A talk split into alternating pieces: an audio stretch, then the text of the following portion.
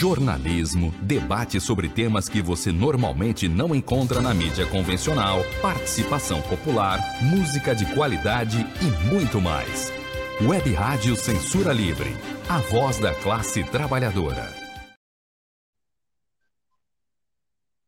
Olá, ouvintes! Olá, internautas! Começa agora o Economia Fácil pelas plataformas da Rádio Censura Livre, a nossa web rádio, que é a voz da classe trabalhadora.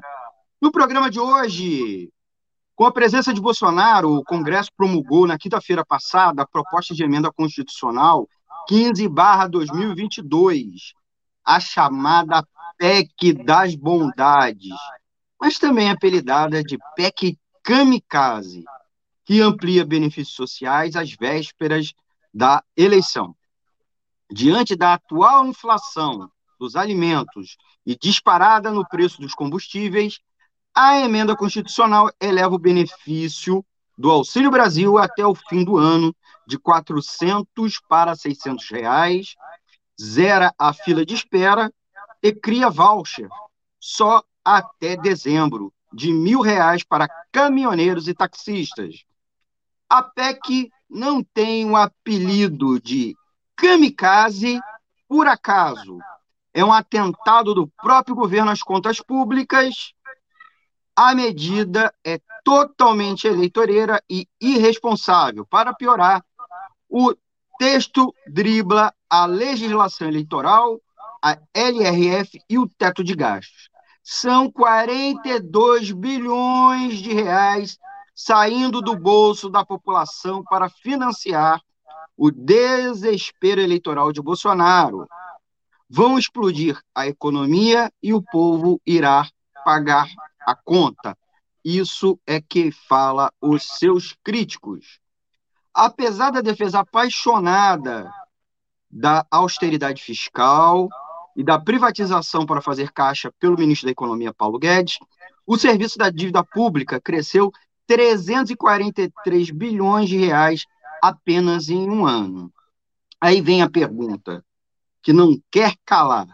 Como um país com um teto de gastos e quebrado, pela afirmativa do próprio Bolsonaro e os analistas de plantão, pode aumentar o pagamento da dívida pública?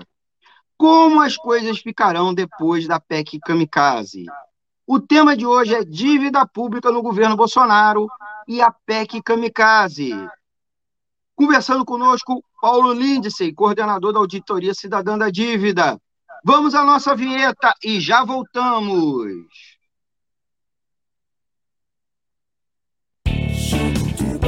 Economia é fácil. A informação traduzida para a sua linguagem. Com Almir Cesar Filho. Olá, meus amigos, olá, minhas amigas. Mais uma edição do programa Economia é Fácil, o espaço de economia da Rádio Censura Livre. Sou Almir Cesar Filho e começa o nosso programa como convidado. Você que está nos ouvindo, mas também aqui no estúdio virtual, debatendo economia na sua linguagem e as principais notícias dos últimos dias, analisado na ótica dos trabalhadores. Paulo Lindsay, Paulo Lins, faz aí a sua saudação inicial aos nossos amigos e amigas ouvintes. E explica também por que você está com máscara. É, eu estou com máscara porque a pandemia não acabou, a minha filha é enfermeira, é, eu sou grupo de risco, tenho 61 anos, apesar de tomar três vacinas, de vez em quando tem que ir na rua, e eu acho que o ambiente ainda está perigoso, e eu tenho feito a participação nas lives, mesmo na minha casa, é, de máscara, né, é, por prevenção. Bom, é, pode falar. Muito bem, Paulo, aproveita e antes da gente começar, é, apresenta também o que é o movimento Auditoria Cidadã da Dívida. Bom, a Auditoria Cidadã é uma associação sem fins lucrativos, né, que surgiu a partir de 2001, né, quando houve lá em 2000 um plebiscito, um plebiscito nacional, com a participação de mais de 6 milhões de pessoas, em mais de 3.400 municípios, onde a pergunta central é se o Brasil deveria continuar pagando a dívida com o FMI, dívida externa. Né? E naquele momento foi feita uma campanha nacional e com essas, esses documentos assinados foram entregues ao, ao Poder Executivo e o Poder é, Legislativo para que tomassem providências, não tomaram providências, e a partir daí, em 2001, é, nós criamos a, a Auditoria Cidadã, com a eleição da primeira coordenadora Maria Lúcia Fatorelli, e primeira e única até agora, né, nossa coordenadora nacional, e hoje nós já temos vários núcleos no país, e eu sou um dos coordenadores do núcleo aqui do Rio de Janeiro. Tá? Primeiro, quero agradecer muito espaço de debate ao Almir, e estamos aí prontos para vir é, discutir esse cenário é, nefasto que acontece no Brasil nesse momento. Paulo, eu vou, antes da gente fazer a primeira pergunta para você, é, chamar nossos ouvintes para participar, né? A gente está com um novo horário, você já, quem está aqui acompanhando ao vivo, estamos agora às segundas-feiras, 18 horas, é um horário alternativo. Vocês devem é, dizer para a gente se é um bom horário ou não, deixa aí nos comentários, inclusive já chamando você para participar, né? Não sei se vocês sabem, vocês participam do programa, enviando sua pergunta, sua crítica, sua sugestão, seu comentário, baixa é, basta deixar aqui um comentário é, no chat da live ou na caixa de comentário que tem nas plataformas. Então, escreve aqui que a gente é, responde na horinha, na horinha, certo? Eu sei que alguns de vocês estão nos acompanhando pela live, né, no YouTube, Facebook, mas a gente também está com live agora no Twitter. Então, temos essa opção para vocês. É, e é claro, a, a gente não pode esquecer que vocês podem mandar uma mensagem de áudio, bem curtinho, e de texto para o nosso WhatsApp, 21, código de área, 21 96553 8908, 21 96553 3 5, opa, desculpa, 96553 8908, tá bom? E temos o nosso e-mail institucional da rádio para contato, contato clweb, arroba clwebradio.com. CL, vocês sabem, de censura livre, tá certo? Ah, é claro, é, a gente, vocês podem nos acompanhar pelo aplicativo, baixa o aplicativo para o seu smartphone, seu smartphone, é, você pode ouvir também a gente pelas, pelo Radiosnet, que é o principal aplicativo de rádio online brasileiro, mas a gente também tem um aplicativo exclusivo que você baixa lá na Play Store, tá bom? E é claro, é o nosso site que a gente sempre divulga, você pode ouvir o streaming é, do rádio, do, do nosso, da nossa rádio, é, www.clwebradio.com. Lá também você acompanha as reprises e reapresentações, é claro, e nós temos o nosso podcast, né? Você pode nos ouvir no Spotify, Anchor e Google Podcast e demais agregadores. Eu já falei bastante, já trago o, o Paulo para a primeira pergunta. Pergunta, é, já deu tempo aí para o pessoal entrar nas lives, já compartilhar, a gente sempre pede, compartilha a gente nas redes sociais, né? para agregar mais pessoas e, é claro, dê o like, né? Pra, o like é uma forma de você educar seus algoritmos para que as plataformas é, possam enviar mais conteúdo da Web Rádio Censura Livre, mais vídeos de edições anteriores, também as futuras da, do programa Economia Fácil.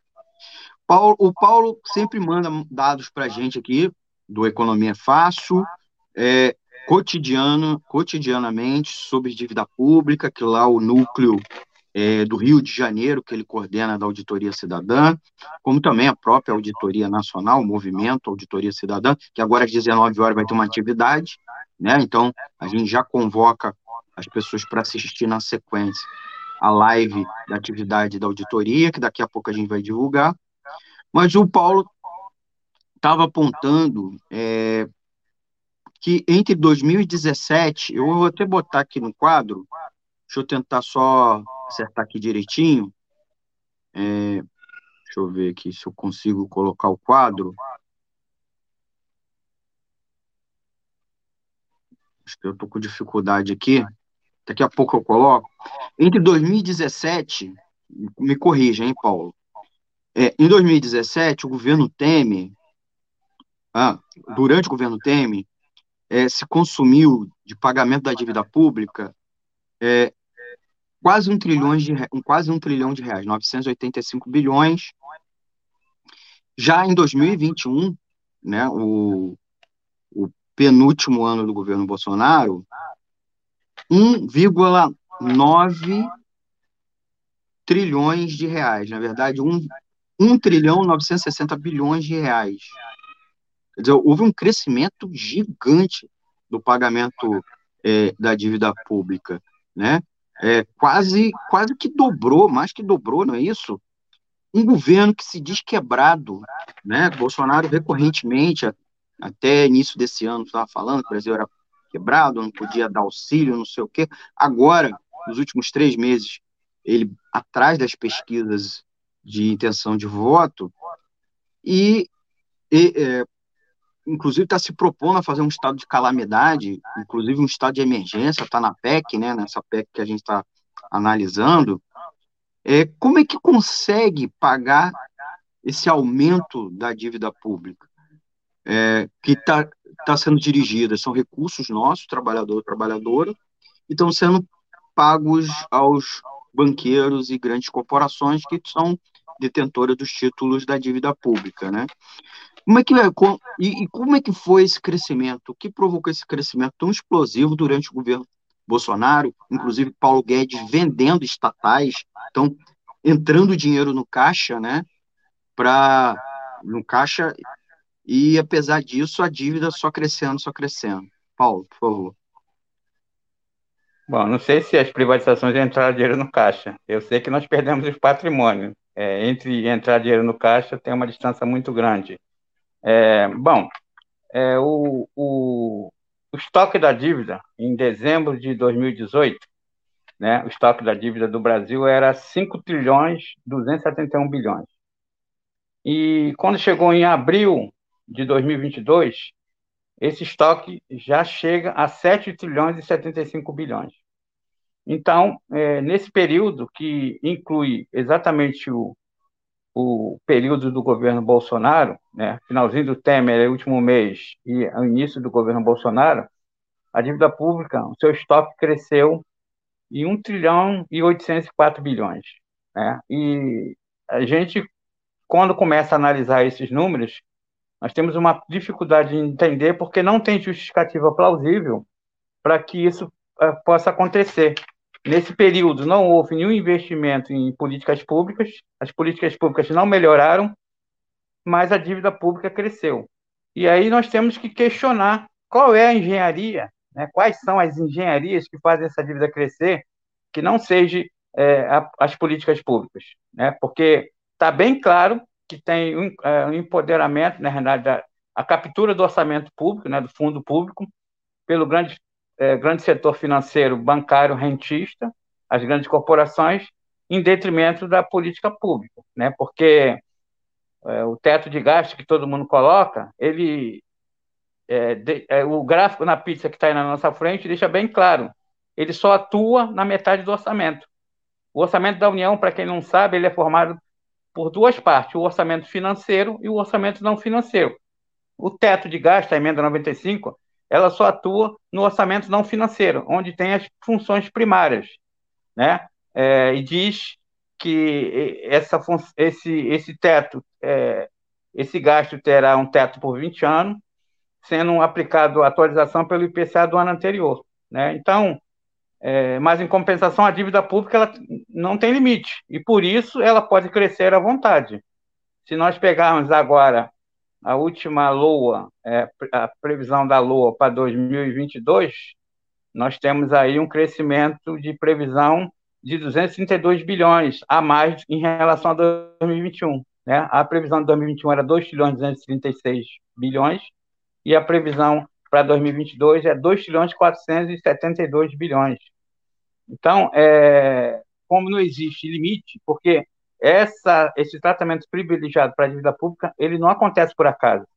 é porque na Constituição, o artigo 166, parágrafo 3 inciso 2 a linha B, ele garante esse privilégio ao pagamento da dívida pública. Primeiro paga-se a dívida pública, né? E não tem dotação orçamentária nem limite. Por isso, é, na hora que você vai fazer tanto a LDO como a LOA, que é a Lei Orçamentária Anual, é, você pode aumentar a previsão de pagamento à vontade. Enquanto nos outros setores, nas funções primárias outras, a gente precisa dizer de onde é que vem a dotação orçamentária, né? Então, é, nós não sabemos ainda qual será o tamanho é, do acordado com o sistema financeiro para a LOA, né, para a LOA de 2023. Se em 2022 nós aumentamos é, 236 bilhões a mais para a dívida pública, nós podemos ter aumentado 300, 400, 500 bilhões, a gente não sabe ainda, né? Então, essa é uma informação importante para que as pessoas entendam que o teto de gasto ele só atua no orçamento primário, onde está o Estado Social brasileiro. Onde está o Estado financeiro e está a dívida pública, não tem nenhum tipo de atuação. Tanto é que a LDO agora, ela apresenta uma previsão de déficit primário de 65 bilhões. Se eles estão falando que vai ser um déficit de 65 bilhões, eles não incluem a dívida pública, porque se você incluir a dívida pública, esse, uhum. esse, esse, superar, esse déficit aí estouraria. Então, a gente precisa estar atento a essas informações. Paulo, aproveitando, explica para a gente a questão do teto, né? Porque, de fato, é, agora com a aprovação da, do PEC, da, PEC das bondades, PEC dos benefícios, na qual o mercado financeiro e a mídia e a gente, por coincidência, né, por convergência, também estamos chamando de PEC kamikaze, é, e aí abre-se uma explicação kamikaze porque o governo tá gerando, pode estar tá gerando uma crise fiscal para o ano que vem muito grande, ou mesmo até antes disso, né, ainda durante o mandato do governo Bolsonaro, é tudo para tentar ele se eleger com a ideia de que, sei lá, ele vai, não vou dizer comprar o eleitor, mas criar um pacote de bondade, aí o eleitor que está bem zangado com ele, com a política econômica, com a condução econômica que ele fez nos quatro anos, que já estava muito mal, inclusive antes da pandemia, durante, e agora essa, essa reta final da pandemia, que ainda não acabou, né? Você mesmo no início falou, mas continua tendo uma condução muito ruim, é, só que criou mecanismos que permite extrapolar esse teto, mas explica um pouquinho para a gente isso, é, para os nossos, nossos amigos e amigas ouvintes, o que é esse teto, a PEC mexeu ou não no, no, no é, teto do gasto público. O, você estava começando a delinear, esse teto não abarca os gastos financeiros, não é só os gastos correntes, que é o gasto de saúde, educação, pagamento de servidor público, etc. Por favor, Paulo. Bom, o, esse gráfico aí, ele é bem esclarecedor, né? Porque aqui nós estamos mostrando na tela o orçamento da União de 2021. E aí nós vamos ver que a parte amarela, onde está o orçamento financeiro, onde inclui a dívida pública, 50% de todo o orçamento foi destinado à dívida pública. Então, de uma despesa total de, 8, de 3 trilhões 861 bilhões, 1 trilhão 960 foi para a dívida pública.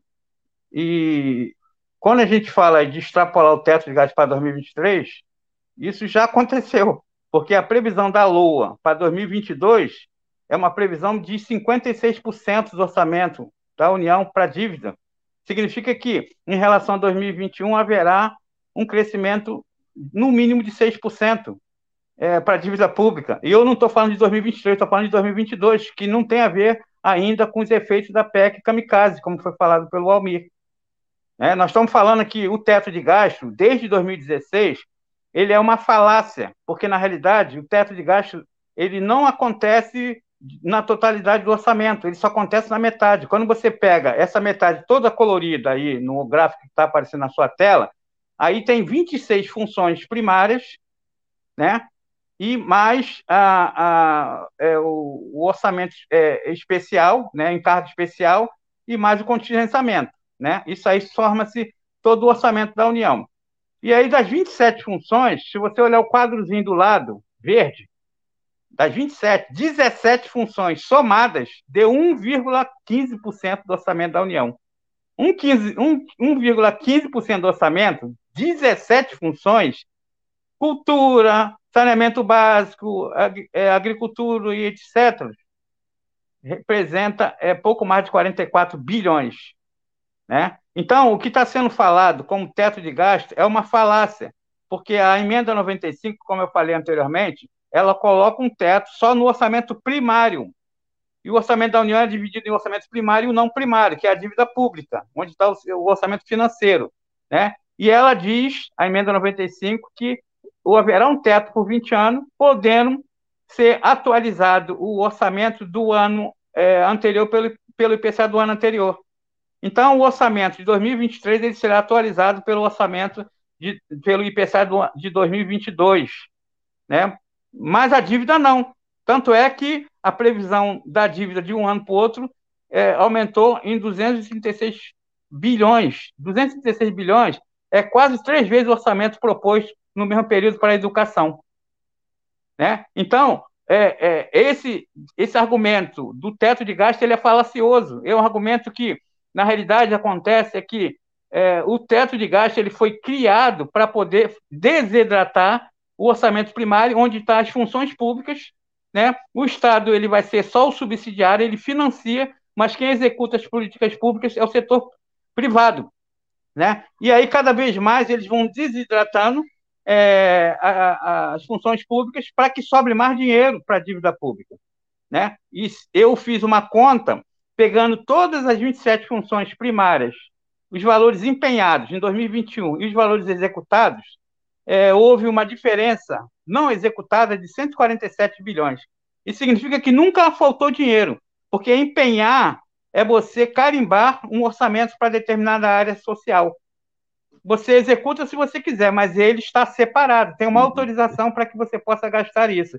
E no Brasil, é, existe uma legislação que diz que o orçamento é, do Tesouro Nacional, é, superávit do Tesouro Nacional, aquilo que não foi gasto, vai para pagamento da dívida pública. Além do que se paga em juros, de amortização e de é, é, correção monetária e cambial da dívida, você tem é, essa manobra é, que é feito nessa engenharia para burlar cada vez mais, é, capturar o, o fundo público. Então, é, essas manobras elas estão sendo realizadas, né? E esse teto de gasto é uma conversa fiada, porque mesmo que seja uma, uma, uma grande quantidade, 41 bilhões, 41 bilhões, se você pegar 1 trilhão 960 dividir por 365 dias, nós estamos falando aqui de 5,3 bilhões por dia para a dívida pública significa que sete dias da dívida paga o estado é, de calamidade é, social que está sendo colocado, né?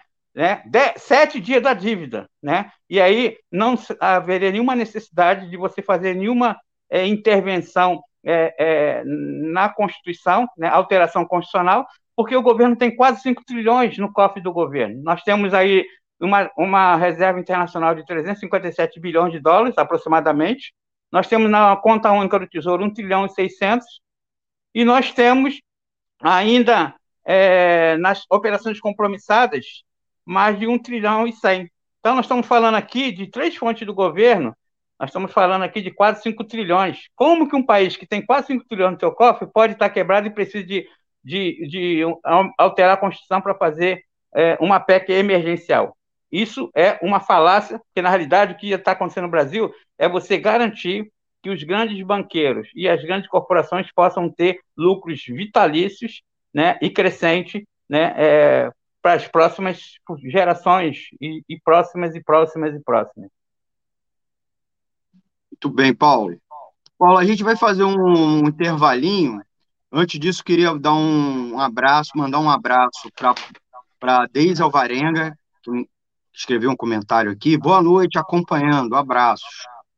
E para o Antônio de Pádua Figueiredo. Boa noite, bom programa. Antônio é o nosso, é o nosso The Boss, nosso chefe aqui da rádio, que ajuda, inclusive, na transmissão, operando né, o sistema que encaminha o áudio para os aplicativos, para o site. Então, a gente aproveita e explica aí para os nossos ouvintes né, o papel importante do Antônio operando.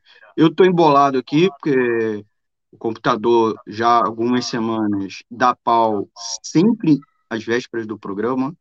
Eu trabalho com ele durante a semana, mas durante o programa, parece até que é hackeado. Depois eu vou pedir aí para vocês no comentário botar umas dicas aqui e, principalmente, indicar um técnico de informática. Então, a gente já fala disso depois. Depois do nosso intervalo, com as campanhas da rádio, a gente volta a conversar com Paulo Lindsay, que é do Núcleo do Rio de Janeiro, da Auditoria Cidadã da Dívida. A gente já volta, galera. Para ajudar a Web Rádio Censura Livre, anote os dados da nossa conta. Banco Bradesco, agência 6666. Conta corrente número 5602, dígito 2. Se preferir, nosso Pix é 32 954 696 0001 81. Somos uma emissora sem fins lucrativos e as contribuições são para pagar os custos de manutenção e transmissão. Desde já agradecemos a sua ajuda. Web Rádio Censura Livre, a voz da classe trabalhadora. Para manter o projeto da Web Rádio Censura Livre de uma mídia alternativa, buscamos apoio financeiro mensal ou doações regulares dos ouvintes, de amigos e parceiros, já que não recebemos recursos de grandes empresas, políticos ou partidos. Seja um apoiador regular e ouça o agradecimento no ar durante as edições dos nossos programas. Sua ajuda é muito importante para nós. Enviamos prestação de contas mensal aos nossos apoiadores. Temos uma vaquinha virtual permanente. Anote o endereço virtual apoia.se barra CL Web Rádio. apoia.se barra CL Web Rádio. Saiba mais sobre a emissora no WhatsApp 21 96553 8908. Web Rádio Censura Livre, a voz da classe trabalhadora. Estamos no ar, voltando com Economia Fácil, o espaço de economia da Web Rádio Censura Livre. É o nosso segundo bloco, conversando com Paulo Lindsay, coordenador do Núcleo Rio de Janeiro da Auditoria Cidadã da Dívida, esse movimento que discute orçamento, que discute a luta contra o pagamento da dívida pública, né, essa agiotagem que eles vivem explicando aqui para gente. É, estamos conversando sobre a PEC Kamikaze e o crescimento da dívida pública durante o governo Bolsonaro. Né? Bolsonaro foi eleito com um discurso apoiado, se apoiando no posto Ipiranga, o ministro da Economia Paulo Guedes, que era um banqueiro que sempre foi falastrão e apoiou a campanha do Bolsonaro, todo mundo sabia que seria ministro da Economia, e sempre falou que iria diminuir a dívida pública, né?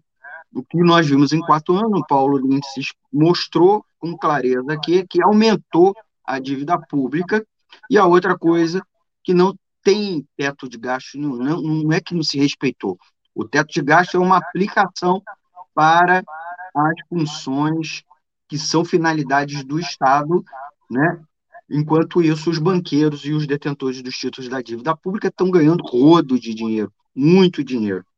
Paulo, é, no nosso, como o tempo é curto, a gente tem que ir direto ao ponto, né?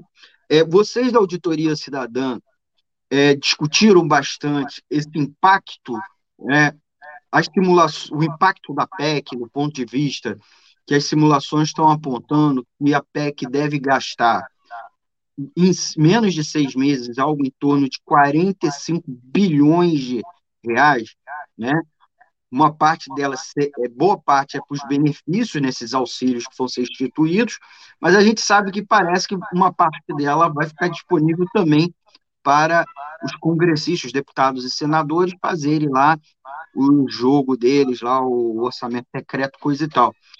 É, vocês fizeram essa simulação, fizer, chegaram a analisar um pouco que, é, que é útil, esse dinheiro vai ajudar no país, ou, ou tem outras fontes, tem outras formas de, de obter recursos e, inclusive, chegar à população, certo?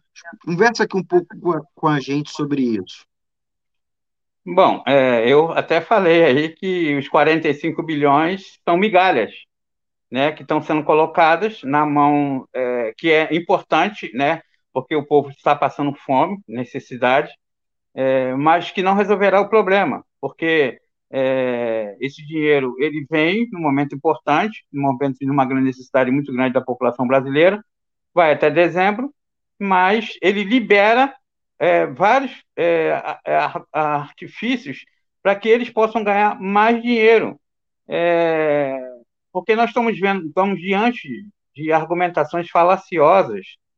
É, começa, por exemplo, com a questão da, da, da, da, da inflação. Né? Fala, fala-se que você aumenta a taxa Selic para você conter a inflação. Vocês sabiam que a taxa Selic em, em, 10, em 20 de 1 de 2021 era 2%, e a taxa Selic em 17 de 6 de 2022 é 13,25%, e você sabe o que, que significa isso? Significa que a taxa Selic cresceu 562% em relação a, a, a, a janeiro de 2021. E isso está sendo usado como argumento para conter a inflação, e a inflação não caiu. Pelo contrário, a inflação subiu de 4,6 para 10,67 em dezembro de 2021. Então, tem várias falácias que são colocadas como argumentos é, concretos é, para sustentar é, os argumentos, mas que não são verdadeiros, né? Porque a, a inflação do país não é a inflação é, de demanda, né? Nós não estamos comendo mais, pelo contrário, nós estamos comendo menos. É, a inflação do país é a inflação de preços administrados pelo governo, que são é, a maior parte deles commodities, né? São preços que não têm é, nenhum tipo de controle é, do, do, governo é, e quando tem o governo não tem nenhuma política para que possa conter esses preços. É, em relação à PEC chamada Kamikaze que você falou aí, é, os 41 bilhões é, é nada, né? É, como eu falei, um, de 1 trilhão 960 por Parece muito, mas é pouco, né? É pouco, porque. Tanto pela é, necessidade a... do povo, quanto o quanto o Estado brasileiro, a União particularmente, gasta com outras coisas, né? Então, o, o que está por trás disso? Porque quando você autoriza a emissão de títulos públicos a partir da LOA, né? Ou da LDO, que vai autorizar a LOA a emitir mais dinheiro, eles estão cada vez mais é, é, colocando mais títulos na mão dos banqueiros da grande corporação e enxugando o orçamento primário. Então, as despesas é, é que seriam com o Estado social, elas estão sendo desidratadas para que sobre mais dinheiro para a dívida pública. Né? Então, esse argumento de 41 bilhões, que é um argumento falacioso, ele não resolve o problema da, de miséria no país, né? e ele libera a cada vez mais emissão de dinheiro. Quando a gente fala aqui de, por exemplo, que as pessoas ficam escandalizadas com um fundo é, é, é, partidário de 5 bilhões, é, eu falo para você que um dia de dívida é mais do que o fundo partidário. Se você está falando do, do orçamento secreto, 16 bilhões, do, três dias de dívida um pouquinho é o fundo é, é, secreto então, nós estamos falando aqui de migalhas, que são a corrupção do, do varejo, né, para sustentar a corrupção do atacado, que chama-se dívida pública. Quando você tem autorização para que você possa emitir à vontade, porque é o seguinte, você colocou aí bem claro, as despesas que são do orçamento primário, eles são despesas, na sua grande maioria, são despesas correntes.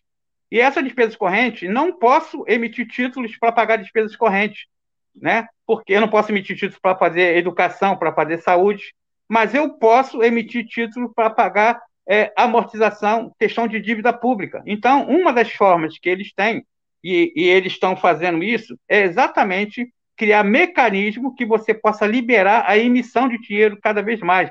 Quando a gente colocou aqui é, 1 trilhão 960 que foi gasto em 2021, Vocês lembram que eu falei inicialmente que a, que a previsão inicial foi 2 trilhões 236 bilhões. Quando você pega 2 trilhões 236 e diminui de 1 trilhão 960, aparentemente parece que eles executaram menos. Só que em relação a 2020, houve um crescimento de 579 bilhões. Então, apesar de eles não executarem toda a previsão proposta, eles avançaram quase 600 bilhões para a dívida pública, enquanto o orçamento é, da educação, por exemplo, que tinha uma previsão, um empenho de 112 bilhões, eles executaram 96, deixaram de executar 16 bilhões. E aí, quando você deixa de executar 16 bilhões, no próximo orçamento você tem uma redução é, de uma proposta é, de orçamentária para aquela área, porque você gastou menos no ano anterior, né? E a dívida pública não tem esse limite, porque a própria Constituição ela diz que a dotação orçamentária e o limite não existe para a dívida pública. Por isso que não, não tem nenhuma é, possibilidade que na próxima LOA é, haver uma redução do gasto com a dívida pública. Né? Pelo contrário, como você falou aí, ó, 2019 nós tivemos um gasto da dívida é, de 700 e, 700 e, e 52 bilhões, 2020 é, foi. É, é, não, 2019 foi 1 trilhão e 39, 2020 1 trilhão 381, em 2021 1 trilhão 960. Então, há um crescimento de 300 e poucos bilhões no primeiro ano, e depois, no segundo ano, quase 600 bilhões. Então, quando a gente coloca assim é, é uma, uma uma situação que parece que vai acabar com o país 41 bilhões, né? Uhum. É porque a gente está discutindo a migalha, né? Porque se a gente discutir é, a corrupção é, do atacado, que é a dívida pública, aí você vai ver o que está ficando colocado à disposição do país, que não tem certeza que vai ser cumprido, porque uma, uma coisa é você colocar à disposição o valor. Isso não significa que até o final do ano eles vão executar tudo isso. É só uma autorização para que eles possam gastar 41 bilhões, como aconteceu no próprio orçamento da União, que eu falei para vocês, que eles empenharam o valor de 27 funções e executaram 147 bilhões a menos, apesar de ter autorização. Não significa garantia de que esse dinheiro todo vai ser encaminhado para o povo. O que eles precisam é que tenha a ilusão eleitoral de que o povo vai ser atendido, de alguns setores vão ser atendidos, pode ser que alguns setores sejam atendidos, e a maior parte dos setores não sei. É só você pegar que, quando teve o início da pandemia, o governo liberou um bilhão, um trilhão, 200 bilhões para os grandes banqueiros, e demorou quanto tempo para poder as pessoas receberem o auxílio emergencial? As pessoas ficaram alguns meses para receber os 600 reais de auxílio emergencial naquele momento. Então, nós estamos falando disso. De, de um... meses, né? Então, nós estamos falando de uma, uma autorização não significa dinheiro no, no, no bolso dos trabalhadores. Significa que você tem uma autorização fiscal né, para que esse dinheiro possa ser gasto. Agora, entre autorização e efetivação na conta das pessoas, você está vendo como é que nós temos, as pessoas estão tendo dificuldade de fazer o seu cadastro. Né? O governo está dificultando o máximo possível as pessoas fazerem um simples cadastro. As pessoas têm que dormir na rua né, para tentar fazer um cadastro que não garante que ele vai receber alguma coisa. É, Paulo, aproveitando ainda sobre essa, sobre essa questão, você, comparações que você está fazendo de número, você mesmo falou, o fundo eleitoral, que é uma vergonha, uma excrescência, são 5 bilhões de reais. É, a PEC, a PEC Kamikaze autorizou o governo, autorizou o governo 42 bilhões, 42 bilhões. Mas só de serviço da dívida em um ano, né, o governo federal, o serviço da dívida é o pagamento do juro, não é o principal da dívida, né? É, é, é, é juro e amortização. Não, é. serviço da dívida é juro e amortização. Isso, juro e amortização, né? Então, o serviço da dívida cresceu 343 bilhões, né? É assim, é quase 10 vezes o que a gente está falando. Então, é, um, é uma proporção gigante que está indo para os banqueiros, né? Na realidade, que... oh, Almir, na realidade, não, não cresceu isso só, cresceu muito mais. Porque se você pegar 2021, o serviço da dívida foi 1 trilhão 960 é, bilhões. Quando você diminui de 2020, de 2020, que foi 1 trilhão 381, nós estamos falando aqui de 579 bilhões, muito mais do que os 300 que você está falando. Então, de um ano para o outro, de 2020 para 2021, eles aumentaram o pagamento para a dívida pública em 579 bilhões. Por isso que eu estou falando que 41 bilhões que eles colocam, parece que eles estão colocando uma, uma, uma, uma quantia que vai é, acabar com as finanças do país. Enquanto em um ano eles liberaram, isso foi só, isso foi só para é, é, é, em um ano. Se você pegar de 2019, que é o início do governo Bolsonaro, até 2021, nós estamos falando aqui de um gasto que foi aumentado em torno de 921 bilhões, quase um trilhão em menos de três anos. E aí, como é que alguém pode falar que não tem dinheiro, tem que fazer mudança constitucional para poder liberar 41 bilhões? Se você pegar da Reserva Internacional 356 bilhões de dólares e liberar aí pelo menos 20 bilhões, porque se você pegar no governo Bolsonaro, se você entrar na Reserva Internacional, você vai ver que em vários momentos o governo é, é, é, diminuiu né? Se você pegar, é, o governo chegou a 388 bilhões e hoje a reserva internacional é 357 bilhões. Então houve uma redução aí de quase é, 21 bilhões. Se você pegar 21 bilhões e multiplicar pelo valor do dólar, nós estamos falando aqui de quantos bilhões?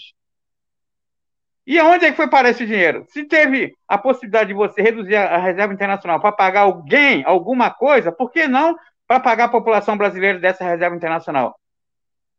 Qual, aonde é que está escrito? Sim. Não, não, desculpe. É só explicar o que é reserva internacional. É a diferença entre importação e exportações, né? O dinheiro que o, o exportador arrecada, né, em dólar e aí fica retido no Banco Central, né? Porque esse dólar não entra dentro da economia, o Banco Central converte para reais, né? Só que ele acaba, em alguma medida, até mesmo remunerando esse, esses detetores de moeda estrangeira. Tem uma, uma outra coisa, é outra oportunidade a gente fala a respeito, né? Mas são essa, essas reservas internacionais que é um dinheiro em dólar, moeda forte, né? Que o, e o governo está se desfazendo, né? Nos últimos nos últimos anos, né? Diminuiu na tentativa de man, manter a cotação do dólar é, menos do que ele está, né? E olha que ele já está em cinco reais, né? Em 46 no, no, no oficial, fora no paralelo, fora nas outras coisas mais, né, Paulo? É, é, queria... É. Oi, Pode fala. Não, só botar, né? botar, botar uma informação que, é, é, que eu acho que é importante, como a gente está falando aqui de, é, de, de cifras, é, a gente colocou aí que o governo Bolsonaro pagou 1 trilhão 960 é, de serviços da dívida em 2021. Desse 1 trilhão 960, 307 bilhões, dentro desse valor, 307 bilhões, foi pagamento de correção monetária e correção cambial. Tá? De 1 trilhão 960, 307 bilhões foram pagos para correção monetária e correção cambial da dívida pública mobiliária, dívida de títulos. E se você pegar 2019, 2020, 2021 e mais de 2022, o governo Bolsonaro é, é, gastou, é, é, pagou, né, a título de correção monetária e correção cambial, mais de, de, de 500 bilhões para esse setor. É, se somar o que o Temer pagou, nós estamos falando aqui de, 9, de 3, 720 bilhões aproximadamente. Né? Isso é só correção monetária correção cambial da dívida pública federal mobiliária. Em quatro anos e cinco meses. Sete, 700 bilhões. E alguém vem falar que não tem dinheiro para pagar auxílio emergencial, que não tem dinheiro para comprar absorventes para as mulheres mais necessitadas que precisam, que não tem dinheiro para aumentar salário mínimo que não tem dinheiro para dar é, aumento para servidor público. Nós estamos falando aqui, não é de um país qualquer, nós estamos falando da, no, na, da sexta economia do mundo que já foi. Fomos a, chegamos a nona e hoje somos a décima terceira economia, mas nós estamos falando de um país rico. Um país que tem potencialidades mil E o que está acontecendo no Brasil é exatamente o país sendo capturado uhum. pelo grande capital financeiro e as grandes corporações. É, a gente ainda está numa situação, né, Paulo, da taxa de juros, entre aspas, para combater a inflação, está num patamar muito alto, né? Você mesmo estava lembrando na, é, na, outra resposta, saímos de 2,5 e, e agora me é, De 2, nós saímos de 2 para 13,25. 13,25, né? De 2 é, para 13,25, houve um aumento de 11,25%. Você sabe quanto representa isso de aumento percentual? 562%. Eu estou falando de 20 de janeiro de 2021, é. que era a taxa Selic, que aí foi falado na mídia que se aumentasse a taxa Selic, aumentasse os juros, você ia conter a inflação. E a inflação nesse período era 4,6%, e hoje a inflação é, é, é quase 12%. Acumulado em 12 meses, quase 12, né? Sim. É, provavelmente não vai ficar nesse patamar, porque a gente já está tendo sinais é, de desaceleração econômica por conta do, do, da inflação, da própria inflação, né? Então, ela faz com que a economia desaqueça, né? As pessoas não tenham renda para consumir e a própria Selic. Então, a alta da Selic também está é, desestimulando o consumo. Então, é possível que a inflação é, não feche nisso agora em dezembro, né? No ano civil mas é um patamar muito alto. E eu me lembro, para a gente fechar o bloco, em 2019, a cada meio ponto percentual de aumento da Selic, Selic é a taxa básica da economia, mas os títulos, boa parte dos títulos da dívida pública são fixados em Selic, né? Selic é, o, é a taxa que o Banco Central usa é, para prestar para outros bancos, né? E para os bancos prestarem entre si, e, e, por sua vez, os bancos emprestariam para o consumidor e, e para as empresas. Embora existe uma outra coisa que se chama spread bancário, né, Paulo? Que é aquela diferença. Então, o cara pega, ele pega 10% ao ano, mas te empresta 300, 400, que é o, que é o, o juros do rotativo do cartão de crédito, né? E, apesar disso, a cada meio ponto percentual de aumento da Selic, em 2019, eu não me lembro como está agora a, a, composição nisso no estoque da dívida, mas levava um aumento de quase 15 bilhões que o governo pagava mais, né? De, de serviço da dívida. Toda vez comentava meio ponto percentual. Então, é, import, era, é importante para os nossos ouvintes saber quanto é importante a Selic, não só supostamente para o crescimento da, inflação, da controle da inflação, a questão do próprio crescimento, da economia, mas até também na dívida pública, né? Porque aumenta a Selic, é menos dinheiro que o governo, é mais dinheiro que ele, o governo está dando para os banqueiros e folgando para saúde, educação, contratação de novos servidores, né, Paulo? É, é, a cada um ponto percentual que sobe a taxa Selic, é, é, na realidade, aumenta é, o pagamento de juros em 34,9 bilhões. Né? É, então, é, se, a, se, a, se a taxa Selic saiu de 2% e chegou hoje a 13,75%, 13,25%, né, você vê o quanto nós pagamos de juros. E essa taxa Selic que aumentou em mais de 562%, não teve impacto na, na redução da, da, da inflação. Então, você paga mais juros para a dívida, o argumento de que você vai é, controlar a inflação, não controlou a inflação, né? A inflação cresceu absurdamente. De a causa pra... da inflação, como você falou, não é uma inflação de demanda, né? É uma inflação Sim. de custos, né? É, a, é, o preço das commodities, inclusive as commodities agrícolas, impactando na, na agricultura, né, no preço dos alimentos, é, os preços dos combustíveis, que é, cadeia por derivados do petróleo, que vai do plástico e principalmente os próprios né, o preço do petróleo, mas é os plásticos, embalagens, logística, né, medicamentos, né? Então é um problema de custo, não é um, não é uma, um problema de demanda, né? Então a inflação não, não deveria estar sendo combatida com o aumento da Selic, né? Que só está é. resultando em mais dinheiro para banqueiro e menos dinheiro para saúde e educação, né? É, é exatamente isso, né? É, é porque quando a gente vê aí no Jornal Nacional a notícia da balança comercial, eles, esquecem, eles esquecem de dizer para você o que está acontecendo verdadeiramente. Eles falam que você teve uma balança positiva porque você exportou mais do que importou. O problema é que quando você vai fazer as contas dentro daquela balança positiva, você tem algumas contas a pagar. O navio não é seu, o porto não é seu, o, o, o contêiner não é seu, né? Nada é seu. E aí você vai pagar, depois daquela conta positiva, você vai pagar todo o serviço. É o cara que falou, é o cara que tem uma casa própria, vende a casa própria e vai, vai morar de aluguel.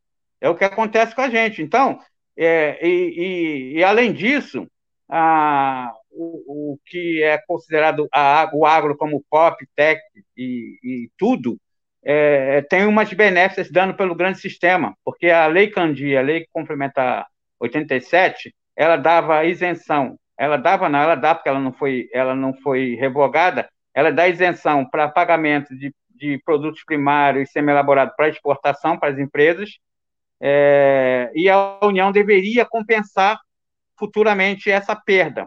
E aí houve na emenda 109, né, em 2021, a retirada dessa compensação, dessa obrigação de compensação da perda de receitas da Lei Candir. Então, o agro está nadando de braçada, porque além dele não ter, pagar ICMS, existe uma lei que diz que ele pode deixar 100% dos resultados da sua exportação no exterior. Então, ele não paga ICMS, ele não cria emprego e ele não traz divisa para o país, mas é ladeado na grande mídia de que o agro é pop, o agro é tech, o agro é tudo. Né? E aí as pessoas têm que entender que por trás dos argumentos que são colocados na grande mídia, existe exatamente essa formação é, do, do, cenário que é, é colocado para que as pessoas acreditem né, de como é que o país cresce. Então, é, essa. Jornalismo, essas, debate. Eita, desculpe, essas, desculpe.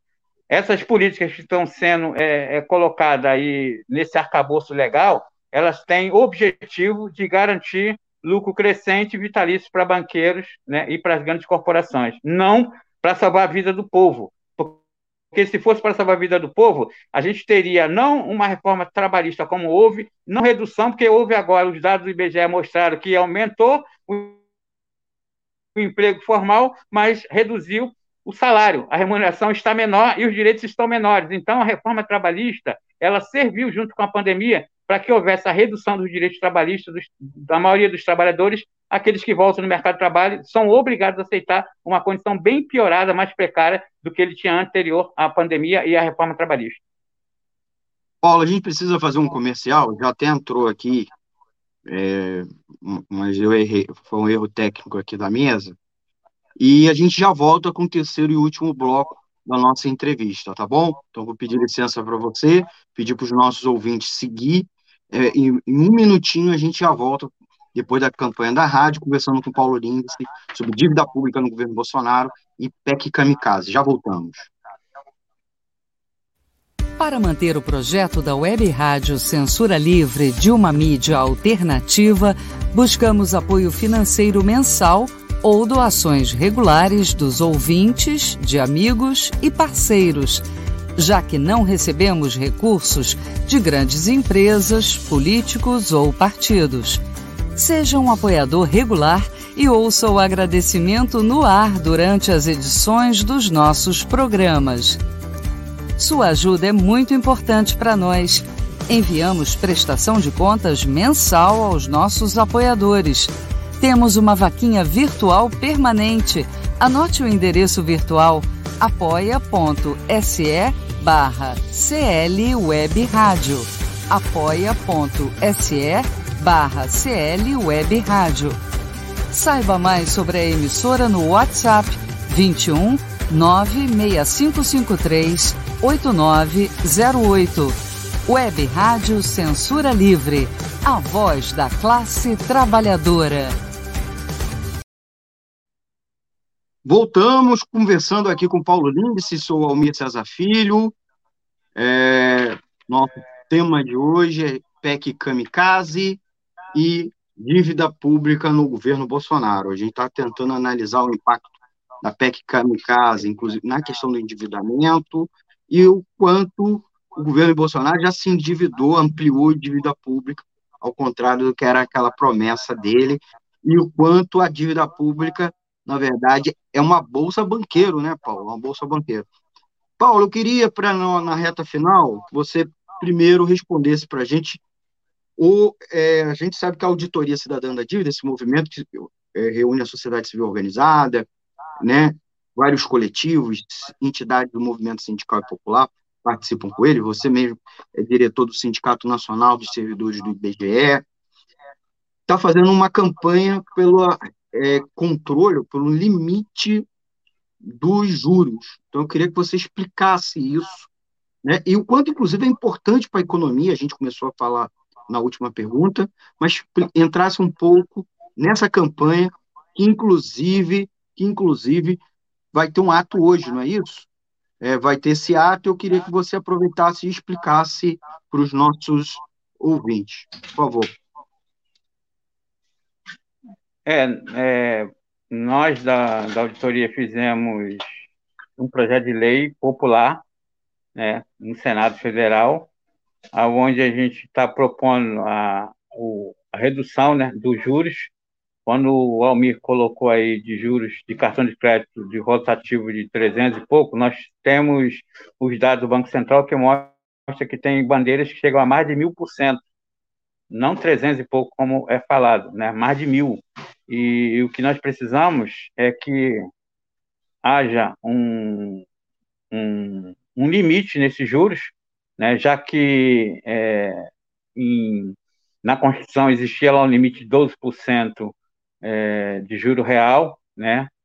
E, e esse, esse limite ele foi revogado da, da Constituição pela emenda 41 e agora nós estamos propondo porque isso é uma coisa que interessa a todas as pessoas, todas as pessoas, todas as famílias, porque grande parte das famílias estão com um endividamento muito grande, né? E esse endividamento é, é, é na sua grande maioria é por conta de juros absurdos, né? Na realidade, agiotagem, né? Então, a Auditoria Cidadã é, lançou essa campanha, vai lançar hoje, na realidade, às 19 horas, uma campanha nacional, de forma virtual, para que a gente possa é, fazer, estamos fazendo uma enquete, perguntando como é que o juro impacta na sua vida, várias perguntas estão lá, que eu acho que é importante todos participarem, entrarem no, nos links e votarem, e também pressionar o Senado Federal para que essa esse projeto de lei ele entre na pauta de votação e a gente consiga efetivamente avançar nessa, nessa, nessa questão, que a gente conseguir limitar, porque no Brasil é um dos poucos países do mundo que coloca juros a M, ao, ao mês, e não ao ano, né? É, porque o juro é tão grande, tão alto, e se, se eles colocassem ao ano, é, assustaria a maior parte da, do, do, das pessoas. Então, uma das formas de tentar ludibriar né, colocar a coisa mais palatável é colocar ao mês. Tanto é que, se você pegar um consignado e falar que ele vai custar 30%, você tem menos pessoas interessadas. Quando você fala que ele vai custar no máximo 2%, e as pessoas não se atentam que é ao mês, aí fica mais fácil de você vender um produto, que na realidade, com a inflação de, de quase 12%, e um consignado, que é um, um empréstimo de, descontado diretamente da folha de servidores públicos, praticamente sem, sem nenhum tipo de risco, é, nós estamos falando aqui de quase três vezes o valor de uma inflação. Então, é um, um, um juro absurdo, mas mesmo assim a gente ainda acha que é, é, é o melhor dos mundos. Né? É, e o nosso papel é exatamente esse, trazer esse debate para a sociedade para que a gente possa, é, a partir daí, é, é, forçar a classe política né, é, pressionar a classe política para que ela vote um projeto que é um projeto de ação popular. E convido a todos é, participarem lá na, na live da, da, auditoria, no canal do YouTube, Auditoria Cidadã, é, e no Facebook, né, que vai começar daqui a pouco, e aí vocês podem entrar lá, porque nós vamos ter várias autoridades, inclusive a CNBB vai estar participando, fazendo lá a, uma, um depoimento de pessoas, de autoridades e também de pessoas comuns, mostrando como é que a, os juros impactam na sua vida, né? Que nós estamos endividados, na sua grande maioria, por conta exatamente desse juro, que o mesmo banco que hoje cobra aí mil por cento de, cartão de crédito no Brasil, em, outro, em outros países ele, ele aceita os juros que é tabelado pelo, pelo, pelo, pela, pela lei daquele país. E aqui no Brasil, eles fazem essa pressão e não querem aceitar a redução desses juros.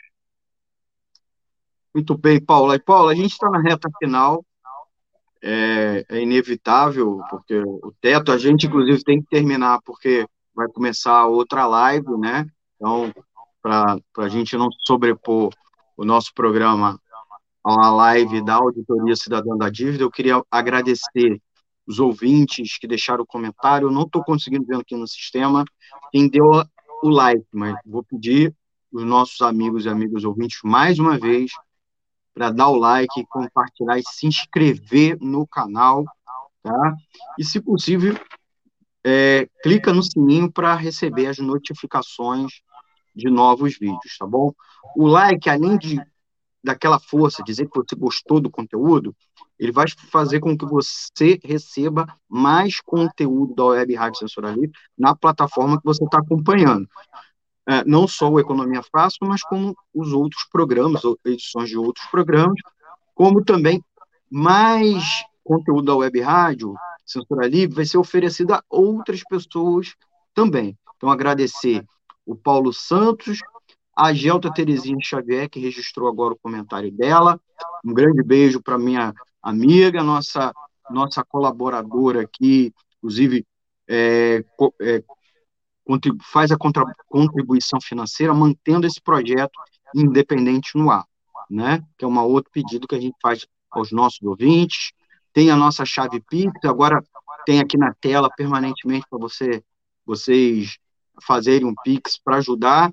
E quem contribui mensalmente recebe prestação de contas mensal da nossa rádio, mostrando a vocês que a gente está utilizando os recursos para manter essa programação independente. Paulo, você tem uma, um último informe para os nossos é, ouvintes antes da gente fechar? Recadinho tanto da Auditoria Cidadã quanto da SimBGE, lembrando, inclusive, que o IBGE vai iniciar daqui a pouco, poucos, poucas, daqui a algumas semanas, o censo, né, dencenal, o censo demográfico. É contigo, Bom, pode primeiro, falar. Primeiro eu quero agradecer aí o espaço de debate, né, o Almir, por ter é, cedido essa oportunidade, né, é, mais uma vez estando aqui. É, queria colocar uma última informação. É, eu falei que em três anos aproximadamente a dívida do Brasil cresceu 1 trilhão e 800. Nesse mesmo período, o Brasil amortizou 4,2 trilhões. Como é que você paga do principal, porque amortizar é pagar do principal, quase 4 trilhões e 300, e a dívida cresce 1 trilhão e 800? Né? Alguma coisa está errada nos cálculos. Né? É... Falar que é necessário, a gente está fazendo a participação dos movimentos né, do, dos servidores públicos, da classe trabalhadora de modo geral, nós fazemos parte do FONACEP, a CBGE Sindicato Nacional. É, no dia 6 e dia 7 vai haver um, um seminário em Brasília, onde é, vai participar a Maria Lúcia Patorelli e também o Toninho do Diabo para discutir exatamente o orçamento público, né, como é que isso se dá na divisão do bolo para os servidores públicos e como é que isso tem impacto nos serviços públicos, né, e falar que os trabalhadores devem estar na rua para poder é, lutar e garantir que a democracia desse país seja respeitada. Um abraço a todos e estamos juntos. O, o Paulo, vamos aproveitar, ainda, em um minutinho, é, eu acabei não seguindo o roteiro, porque eu também tive dificuldade aqui com o nosso roteiro. Explica para os nossos ouvintes é, o que for, o que, que é isso aqui? Há uma CPI, há uma campanha pela, dívida, pela auditoria da dívida do Estado do Rio. É, o Rio de Janeiro, como não sei se todos sabem, mas está sob o jugo do regime de recuperação fiscal, né? Que é na realidade uma, uma, uma um garrote colocado na, no pescoço do governo de plantão, né? E a partir daí, é, a, a ela, ela solicitou uma CPI, que é uma, uma, uma CPI na, da dívida pública do Estado do Rio de Janeiro, para a gente tentar abrir a caixa preta né, desse endividamento para saber verdadeiramente o que, que o Estado deve. E aí, a Auditoria Cidadã fez um, fez um, um folheto explicando, é, dentro de uma nota técnica, que nós construímos uma nota técnica que é maior do que essa, que tem quase 30, 30 páginas, e aí, dentro dessa, dessa nota técnica, nós fizemos uma síntese, um, um folheto, mostrando a necessidade de que a CPI responda alguns questionamentos é, é, para que a gente possa é, é clarear é, esse endividamento, porque o Rio de Janeiro, por exemplo, refinanciou uma dívida de 13 bilhões em 1999, pagou 29 e hoje deve mais de 120 bilhões. É um saco sem fundo. Então, só uma auditoria da dívida é que vai poder é, abrir essa caixa preta e ver verdadeiramente se esse endividamento do Estado ele é real ou se ele é fictício. Né? Nós, da auditoria, sabemos que é uma, uma, uma, ficção, uma peça de ficção, mas que tem um impacto direto nos serviços públicos, na qualidade de serviços públicos, dos servidores públicos, e está levando o Estado de Janeiro a uma precarização cada vez maior nos serviços públicos e colocando grande parte do orçamento público na mão das grandes é, organizações sociais, né, é, principalmente na área de educação e na área de saúde, né, e, e tendo um impacto direto na, na vida do povo brasileiro, é, no povo carioca, né, e aí a gente está participando de sessões é, se, é, semanais, agora, é, nesse momento, está tendo um, um é, o, a LERJ está fechada, né, né, por conta do, do recesso, e a gente está tendo reuniões internas, né, para dentro do FOSPERD, que é fora servidores públicos, para a gente discutir como é que nós podemos encaminhar cada vez mais essa, essa campanha e essa intervenção de servidores públicos da população brasileira, carioca, né, no, nessa CPI da dívida do Estado do Rio de Janeiro. Aos cariocas e fluminenses, atenção aí com a auditoria cidadã da dívida do próprio Estado. É, Paulo, queria agradecer muito a você, estou encerrando, queria pedir aos nossos amigos e amigos ouvintes dar o like, se inscrever é, nos canais no Twitter, Facebook e, e YouTube, seguir acompanhando a gente sempre pelo nosso site, pelo streaming do, no aplicativo também, nossas redes sociais. É, lembrar que o lembrar que o nossa chave Pix é o 3295 4696000181 e nossa conta corrente é Banco Bradesco, agência 6.666, conta corrente 5.602-2, e o CNPJ é o 32 954 696 mil ao contrário, traço 81, tá bom? Obrigado, Paulo. Você já está convidado para vir mais uma vez para conversar com, com, conosco sobre dívida pública, auditoria, cidadã, é, o censo, né? O censo está aí, vamos conversar também sobre o censo e tantos outros assuntos mais. Muito obrigado pela paciência de vir aqui, pela didática. Obrigado, amigos e ouvintes. Até a nossa próxima edição, segunda-feira que vem, às 18 horas. Tchau, tchau, gente. Economia é fácil. A informação traduzida para a sua linguagem.